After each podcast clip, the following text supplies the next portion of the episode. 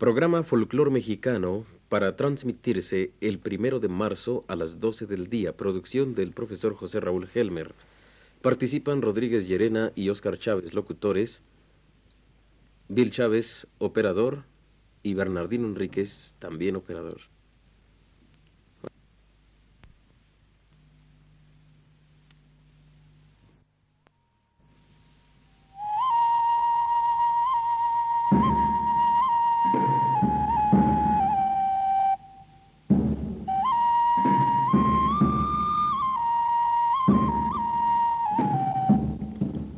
Folclor mexicano.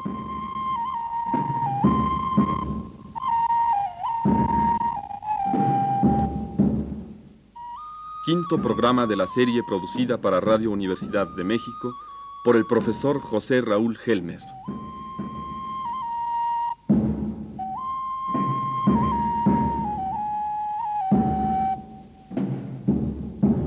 Amigos de Radio Universidad, hoy vamos a intentar compenetrar un poco en los conceptos respecto a la función de la música en la vida de los mayas. No basta repetir lo que leímos en las crónicas y libros modernos de la historia, que la música se usaba para acompañar las danzas, incitar las emociones bélicas y amenizar las fiestas de matrimonio, sino que últimamente hemos alcanzado a ver otros aspectos más profundos de la relación entre la música y la vida y pensamiento de los antiguos mexicanos. Por desgracia no hay suficientes códices mayas o crónicas con datos al respecto, ni ha aparecido todavía un Miguel León Portilla para empezar a desentrañar los complicados misterios del pensamiento estético filosófico de esa gran raza respecto a sus expresiones musicales. Pero sí, en el interesante libro Grandeza y Decadencia de los Mayas de Thompson hay suficientes datos sobre la personalidad individual y social de los creadores de un arte y una astronomía insuperables en cualquier parte del mundo en su época para intuir algo sobre su manera de hacer música.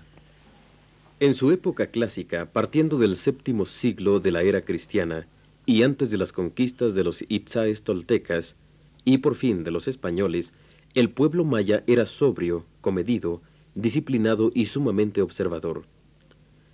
A tal grado llegaba su consideración para los derechos y el bienestar de los demás y hasta de la naturaleza, que al contemplar nuestra civilización se impresiona con la degeneración actual del trato social, individual y colectivo.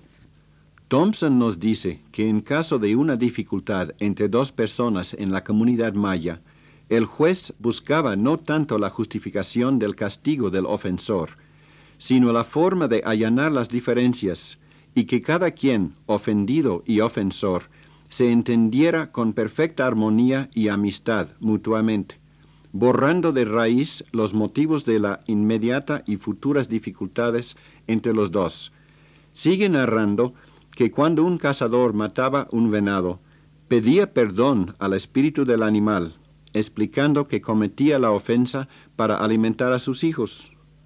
Cuando empezaba a rozar la tierra para la siembra, hacía una oración que incluía una disculpa por deformar su fisonomía y el paisaje, y suplicaba a la tierra que soportara la imprudencia para que el pueblo pudiera sobrevivir mediante el producto de sus labores. Nos cuenta que la diosa de las abejas tomaba especial cuidado después de que el apicultor metiera las manos en el panal para sacar la miel, de curar las patas y alas rotas de las abejitas lastimadas.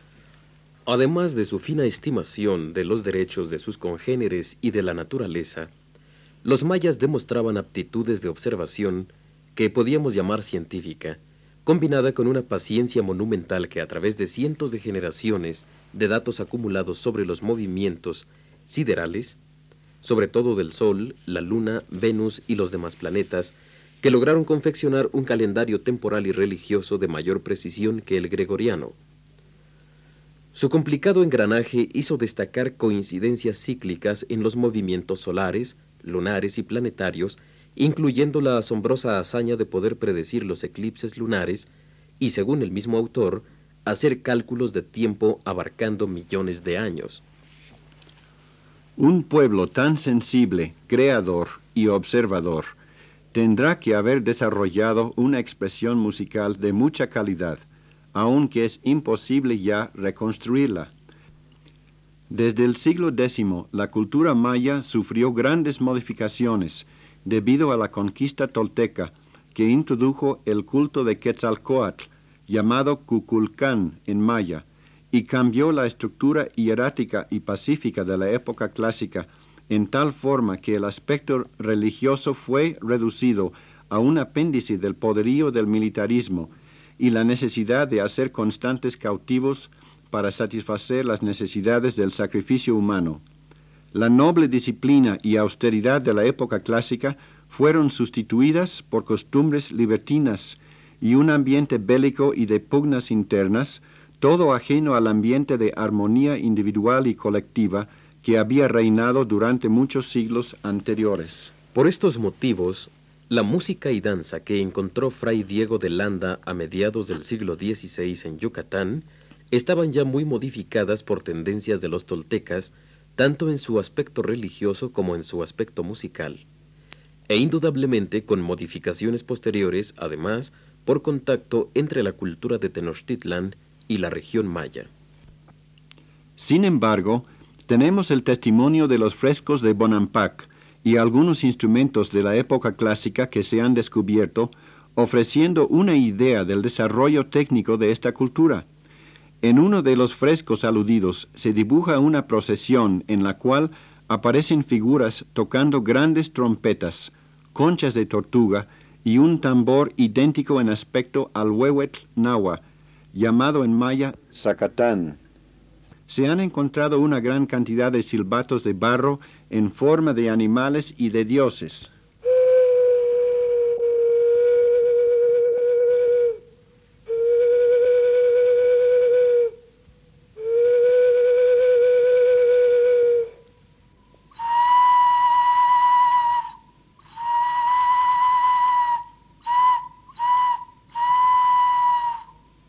En algunos casos combinando las dos funciones de sonaja y silbato, y flautas hasta de cuatro tubos, algunas alcanzando más de 70 centímetros de largo.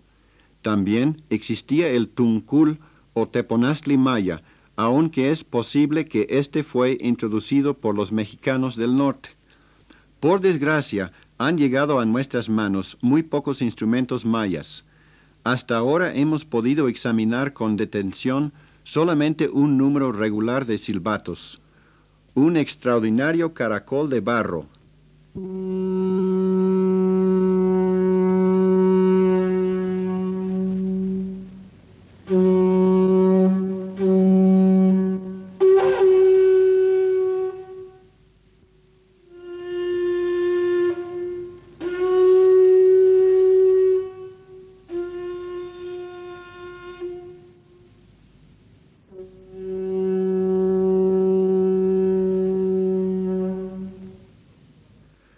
Y dos flautas, una muy pequeña de hueso, con tres agujeros superiores y uno inferior,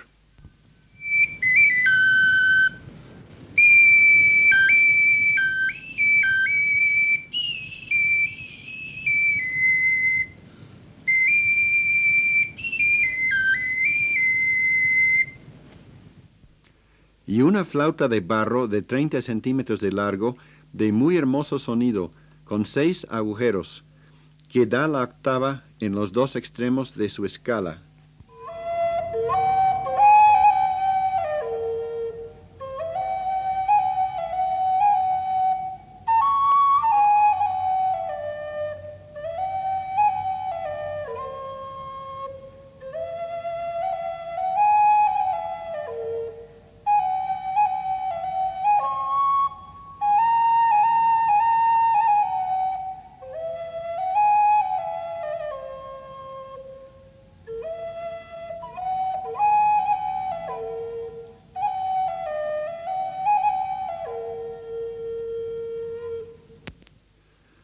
Ya que desconocemos los sitios exactos en donde se extrajeron estas piezas y no pudimos ver el estilo de otros artefactos encontrados en los mismos sitios, es difícil precisar si estos instrumentos son realmente de la época clásica o posteriores, aunque por su hechura creemos que pertenecen precisamente a la época clásica. Los instrumentos, los templos, las maravillosas estelas talladas, los tenues recuerdos de la grandeza antigua conservados en el libro del Chilambalam y la acendrada musicalidad del pueblo de habla maya, hoy nos indican que esta raza, capaz de arrancar tras pacientes siglos de sondear el cielo los secretos de los movimientos planetarios, y de crear una sociedad única por su integración armoniosa y pacífica, debe haber ostentado un desarrollo musical envidiable en cualquier época. Si bien no tenemos una sola muestra pura de la música de los mexicas del norte, menos podemos encontrar entre los pueblos existentes, herederos de lenguas mayas, huellas auténticas de la música de la época clásica de, su raza, antes de la invasión de los toltecas en el siglo X. Sin embargo, la hechura tan fina de estos instrumentos y sobre todo la hermosa escala de la flauta de barro que oímos evocan imágenes sonoras muy amplias en nuestra imaginación respecto a este maravilloso pueblo cuya gran preocupación era medir el tiempo, entender su marcha en relación con los acontecimientos y reflejar la dulce armonía de los cuerpos celestiales en su propia vida.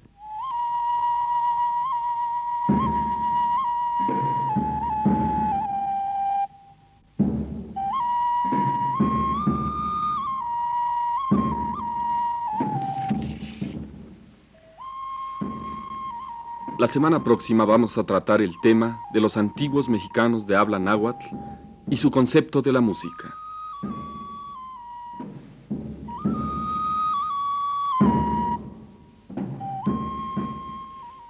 Este fue el quinto programa de la serie Folclor Mexicano que produce para Radio Universidad de México el profesor José Raúl Helmer. Por su atención, muchas gracias.